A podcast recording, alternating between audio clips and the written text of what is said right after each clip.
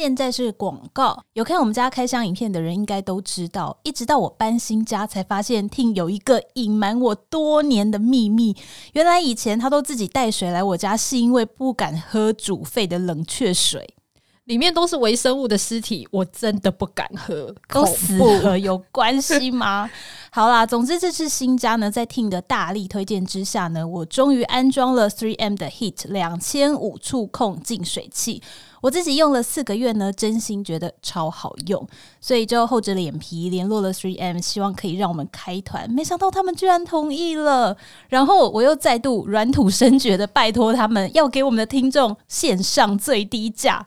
好啦，我承认它出的水呢，味道真的很纯净。因为以前自来水虽然煮沸过，但是还是会有一些异味啦。有时候，不过呢，滤水功能本来就是 3M 的强项，它可以有效过滤余氯。异味、重金属和有害微生物，而且呢，同时留住对身体有益的矿物质。诶，这台真的很棒，因为我就是买给爸妈用，他们非常的满意。那它的外形设计很美型哦，看起来就很有质感。触控式的面板、冷热水都是一键出水，不用等，超方便。还有贴心的滤芯更换提醒，不用担心忘记换哦。最重要的是，这次的团购价格真的很漂亮，所以呢，只能期间限定七天。安装的注意事项和详细说明都放在资讯栏链接喽，有需要的朋友可以进去看看哦。Hello，大家好，我们是地产秘密课，欢迎收听地产好学生。Hello，大家好，哇，这一集的来宾很特别，请到我的大学同学，我们以前都称他为学霸，他精通台日英三种语言，拥有日本庆应大学跟美国福坦莫大学双硕士，同时也出版过两本书。让我们来欢迎最有才的翁婉柔 Joyce，欢迎 Hello, 欢迎，Hello，大家好。哎，你回来台湾多久了啊？我回来台湾快一个月了。那什么时候要回去？二月底。二月底好，那我先来介绍一下 Joyce。我们是大学同班同学啦。以前他就是属于那个同学里面感觉没什么念书，但每次考试都考得特别好的人。因为我们念淡江大传啊，毕业之后呢，他跟我一样，就是有一个记者魂哦。后来他研究所毕业之后呢，在台湾当了好几年的国际新闻记者，在哪一家？在我在东森跟 TVBS 都待过。你曾经有亲赴哪一些国际重要的新闻事件现场？像是熊本大地震啊，或是东京那个奥运的筹备工作啊，还有那当时金正恩跟文在寅他们见面的那个两韩高峰会，我都在现场。诶，你可以先谈一下，就是当时那个高峰会现场的状况吗？高峰会是我参加过所有的国际新闻采访里面最盛大的一场，因为当时是全世界瞩目，所以全世界的国际新闻媒体都在那里，所以我们在那个记者会现场一次就是好几千个记者都聚集在那里，然后那时候真的是让我觉得，哇，台湾的记者很可怜，怎么讲？为什么？很边缘吗？很就是预算很低，看起来就是很明显，像比如说一组 CNN 或是 BBC 的人，他们一组人做一个新闻，可能就派。七八个人一组，可你就会看到台湾的记者很可能一个新闻台就是两个人，一个文字一个摄影，但是要做一样的新闻长度，或是要把新闻做的一样好，所以其实就是这里的资源很少。那你当场要连线吗？要连线啊，连一整天，因为当时真的是全台湾也都在关注，所以我们我记得我那时候连线最长的是一次连了半小时，没有半小时对着镜头一直讲话吗？对着镜头一直讲话，而且没有读稿机，因为那时候你是在记者会现场嘛。哇。听起来是蛮难的一个工作，其实是蛮难的，但是在台湾就是薪水比较低，然后社会地位也比较低的一个工作。可是我自己以前是很喜欢啦。嗯，那你后来毅然决然就是离开了这个熟悉的国度嘛？你那么喜欢的工作。嗯哎、欸，你到纽约就是闯荡打拼，你跟听众分享一下，当初是什么勇气让你做这个决定？其实最大的原因是真的还是薪水很低的这个问题，因为我当时在台湾已经工作六年了，可是我的朋友无论是大学同学还是高中同学，大家其实职涯都已经开始稳定下来，然后钱也开始就是开始有存钱，可是当时我就看看我的存款，哎、欸，真的是只有大概我记得是二十万不到，三十快三十岁的时候，然后工时又长，压力又大。然后当时我已经开始播新闻了，在播新闻的时候，我又觉得就是好像这个职涯的天花板我已经碰到了，我就想说，那我想要挑战看看新的事情，那我就想说，那就出国念书好了，这样子。那时候在台湾的薪水大概是多少啊？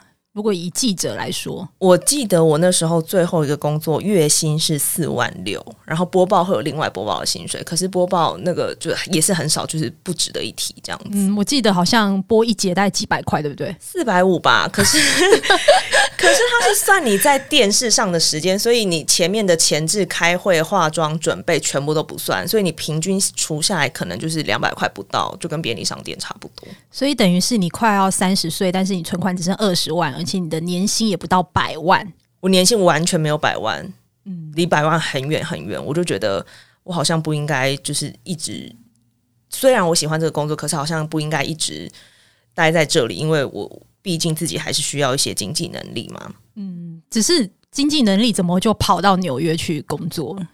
当时我的思考方式是我还缺什么？就是那时候我已经会日文跟中文了，然后如果我想要更全面的在国际新闻做好的话，其实我应该要加强英文，所以我就想说，那就去美国。那美国的话，因为我也不会开车，纽约又是媒体制度，所以我就选了纽约。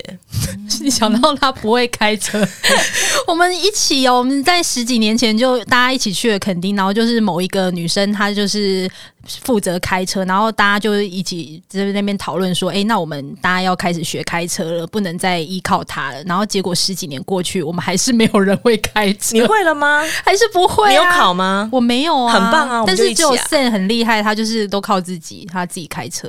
然后他每次都说：“你要不要去学开车啊？” 不然我都要载你。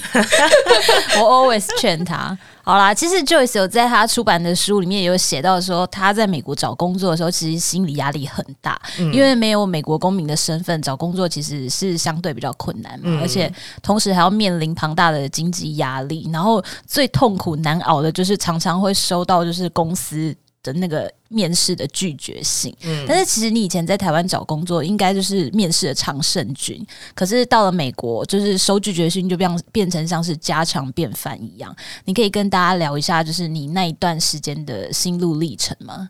我觉得在美国找工作，身为外国人真的很可怜，因为他们很多求职的系统不是求职，几乎所有你找工作的时候，他都会有问你一个问题，就是说你需不需要呃。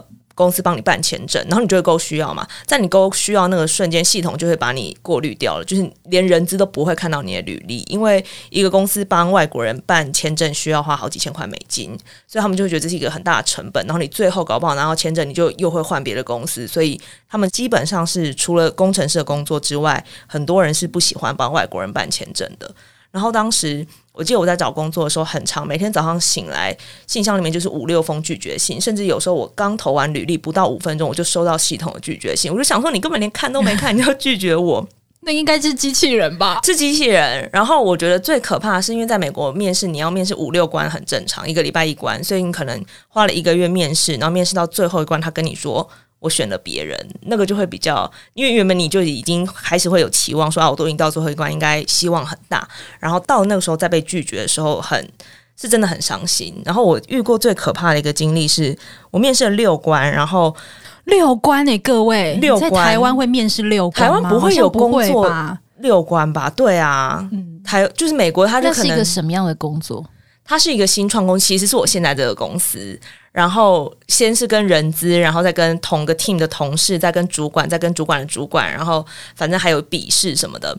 然后到了最后一关，那个主管也说他很喜欢我。之后人资就跟我说，我们的公司现在的政策是不能聘用外国人，所以你如果没有绿卡的话，我们没有办法请你。但是我就觉得，那这就是那我没办法，因为我就是没有身份，我没有美国身份，所以我就听到那个消息的时候，我记得是。两年前的就是一月，刚刚跨完年，我在床上哭了一整天，因为我就觉得我很喜欢这个公司，然后我也觉得我做得到这份工作，但是对我就是不是美国人，所以就因为这样被拒绝。那那这就是没有我，我再怎么努力我也进不去啊。然后后来是真的是隔了三个月之后，我们公司的政策有改变，他们才回来找我说：“那你现在还愿意来吗？”我立刻秒答应。你那时候有别的工作吗？我那时候有别的工作，可是那本来就是一个。我打算骑驴找马的工作，所以我就就答应了这样子。所以其实台湾人要在纽约工作，其实没有那么简单，对不对？找工作，我会说非常非常困难。那当然，你要找到一个只是暂时的工作，我觉得可能还是有机会。但是你要找到理想的、你喜欢的，然后可以长久待下来的，我觉得不容易。毕竟你也经历过很多的挫折。对，我觉得真的是像在台湾的时候，我们都被保护的好好的，然后在工作领域上面，只要我在媒体业，我觉得我转换应该也是会非常容易。可是到了美国，你的学历跟经历都是要打掉重来，所以就是你你过去等于快三十年的经历是没有被承认的时候，你要从零开始，那时候真的是你要放下所有的尊严去去求这一份工作。所以你这样前后到底熬了多久，终于有一份稳定的工作？我应该是我。毕业的一开始有找到一份好工作，可是后来因为疫情被资遣，然后被资遣之后，我真的前后花了六个月才找到现在这个很喜欢的工作。嗯，因为其实我们知道美国公司的文化，其实它就是一遇到景气不好的时候，它可能就会大量裁员，甚至把一些部门给收掉。你们现在有遇到这个问题吗？我们偶尔就是一阵子就会听到说啊，某个部门的的长官就是今天立刻马上就会。请离开这个公司了，对对对。然后他如果他通知你，你就是立刻马上你的账号就是会不见，你没有办法登入公司所有的系统，所以我觉得压力也是很大。嗯，毕竟在美国真的蛮竞争的。好，那你可以教教听众要怎么准备自己的履历吗？因为你是面试的常胜军嘛，要如何掌握诀窍才能被看见？尤其你是在这么大的一个城市里面跟大家竞争。我觉得像我们公司偶尔也会有亚洲人来来投履历，可是我觉得无论是哪国人犯的最常犯的错误，其实就是他用一份履历投很多家不同的公司，他就是去海投，可是。其实那个履历跟你的自我介绍信上面，你有没有用心，其实是一眼就看得出来。因为很少人会用心，所以你一旦用一点点心去克制化你的履历，然后去用心看自己这个应征的职位需要什么，然后再把需要的东西在履历上加强，自我介绍的时候照着这个他需要的技能去写的话，我觉得。会比较容易被看见。嗯，那如果是面试的时候呢，有没有什么比较特别的小技巧可以跟大家分享？首先，应该英文要好吧？哎，那是当然基本吧。请问你有没有问过什么问题是突然答不出来了？很长哎、欸，就是我面试过一间科技公司，他就可能会说：“那你会处理数据吗？”那因为我就是文科生，我就不会，我我就不会处理数据啊。那我。可是面试你也不可能讲不会，所以你就会需要去找一个例子跟他说，虽然我没有这个技能，可是我之前有什么经验，所以我觉得我在公司会上手很快。我觉得反应很重要，但是我觉得最重要的其实是你要练习。面试是我们以前在美国找工作都是要找朋友来练习，就是你朋友扮演你的面试官，然后可能准备十几二十个题目当场考你，然后你要在五秒之内就想好答案回答出来，这样你到面试真正面试的时候比较不会紧张。你可以来来一下即兴的自我介绍。你说用英文吗？当然不行，换脑地产秘密课这样搞同学，帮你介绍一小段嘛。你还不是这个？那你要来跟英国人 conversation 好不好？现在就突然变成那个音听的时间。好了，我们不要逼死他，因为我们等下还要约他录下一集。我怕他等下这一集录完，他就说他要回家，夺门而出。那我们来，就是来聊一下现在目前市场的一些状况啦。因为大家都知道，两年前啦，因为疫情嘛，所以美国其实就有寄出无限 QE 量化宽松政策，就是启动那个疯狂印钞机，导致物价通膨的非常严重哦。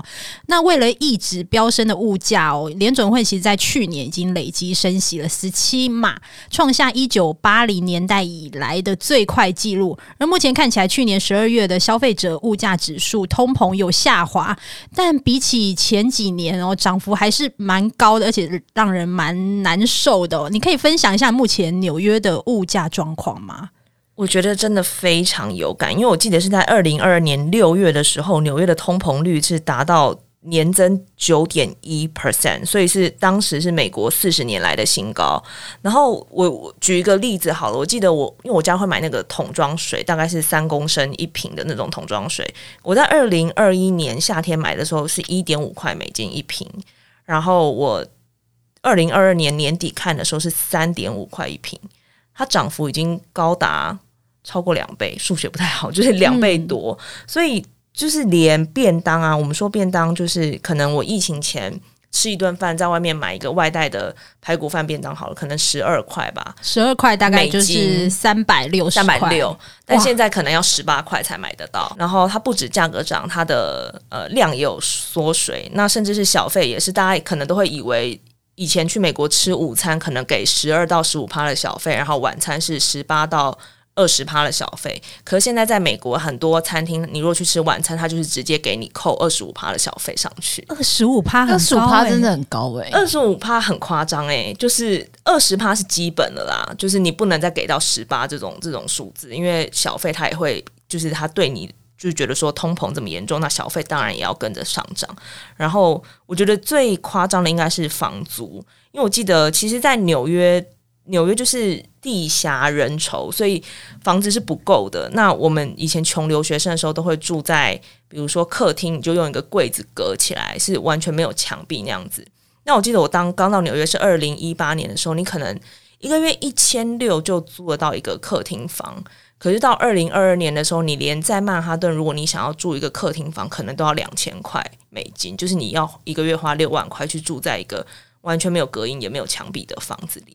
嗯，可能要跟大家解释一下什么是客厅房，因为台湾比较少这种房子，就是它是呃客厅里面，然后再隔了一个，比如说书柜还是什么的，然后再隔一个房间，但其实它不是真正的隔间嘛，它完全不是，就是你可能是两房一厅的房子，它就把它隔成。三第三个房间，然后用浴帘或是书柜把它隔起来，所以你的室友如果在外面走路啊、炒菜啊，你就会又听到声音，又味道又会飘进来，完全没有隐私可言。所以那个炒菜的时候，那个真的。那个油烟味都直接进来，哎，对啊，我曾经在曼哈顿住过客厅房，然后就是当时我的室友非常喜欢大火快炒，然后就每天就是很呛，是华人吧？对，是华人，就是我每天都知道他在煮什么，然后又铿铿锵锵，然后又油烟整个灌进来，就是其实很不舒服。但是即使是这么不舒服的环境，我当时因为我住在曼哈顿，当时我记得那个客厅房也要一七五零美金一个月，非常贵，非常贵，而且还不好不包含网络跟水电。哦，曼哈顿的房租这么贵，那你看像像纽约这样，就是物价也涨，然后租金也涨。那请问薪水有涨吗？现在纽约的大学毕业生的平均起薪大概是多少台币？我觉得我自己依我自己念呃文科媒体业的的毕业来看，我就是没有一个正式的统计数字，但是像我的研究所同学刚出。社会第一份工作可能薪水都落在一，我们美国是算年薪，薪水都落在一一年五到六万之间。第一份工作的话。然后，因为纽约税高，你可能还要再扣掉三十趴的税，所以其实那个不算多。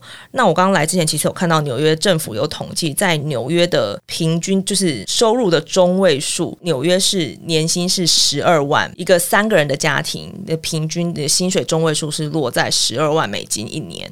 可是那是三个人家庭的家庭总收入嘛，所以其实算下来就是五六万，算是在平均的部分。那另外一个网站，纽约的平均年薪是大概十万左右，但扣掉税大概是七万。那你如果算下来一个月，可能就对差不多十五、十七万台币之间。十七万，对对。不过，如果你的租金可能已经占了你的就是薪资的三分之一，也有可能。我觉得基本上大家的租金，如果你硬要住在曼哈顿的话，可能会到三分之一或是一半以上。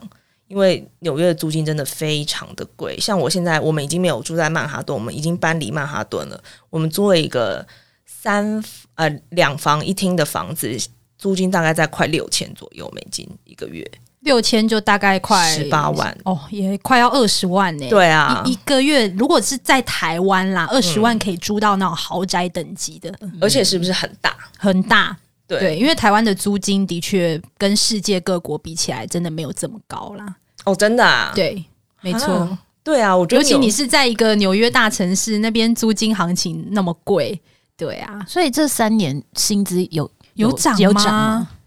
我在加入我现在这个新创公司之后，有他们每一年就是蛮有良心的，会给我们涨，而且涨幅还蛮大的。我记得我去年，我去年是有升职啊，就是升职。搭配加薪是加了二十五趴，很好哦。这个是在台湾大概看不到这样子的幅度，台湾大概就三趴，顶多五趴这样。我我记得以前我们好像也曾经有一度有每年调薪，然后有一年我记得我打开看到三趴，我就很开心了，对 不对？三趴其实算起来也。不少欸、后来还一度降薪，有没有？二十五趴，二十五趴很多哎、欸。比如说是大家都都是差不多这个幅度，还是只有你们那个新创公司特别好？是我们公司特别好。然后因为搭配升职嘛，你升了一个 level，你就是会会，当然薪水会要再上去。但是我估计我们公司今年加薪可能也会落在五到十趴左右，因为你要跟上通膨，所以你不可能加个三趴。但是我记得我以前在台湾的时候，我我们公司是没有每年调薪的，而且有一年我就是我就觉得我工时这么长，压力这么大，事情这么多，吵了半天，我的主管就回来就跟我说：“好啦，那不然加一千块。”我 跟他说：“哎、欸，那我就有一个问题，就是比如说像像你工时长，你有去反映嘛？那在纽约的职场上，如果大家觉得加薪幅度不够的话，会会大家会直接跟。”主管或老板讲吗？我觉得这个就是，其实话说回来，我觉得台湾的劳工权益还蛮好的，因为像刚刚提到，你在美国你要裁员，你就是当天裁，你也不用先通报什么三十天、啊，对对对对对，完全都不用，你预告工资啊，直接让他走。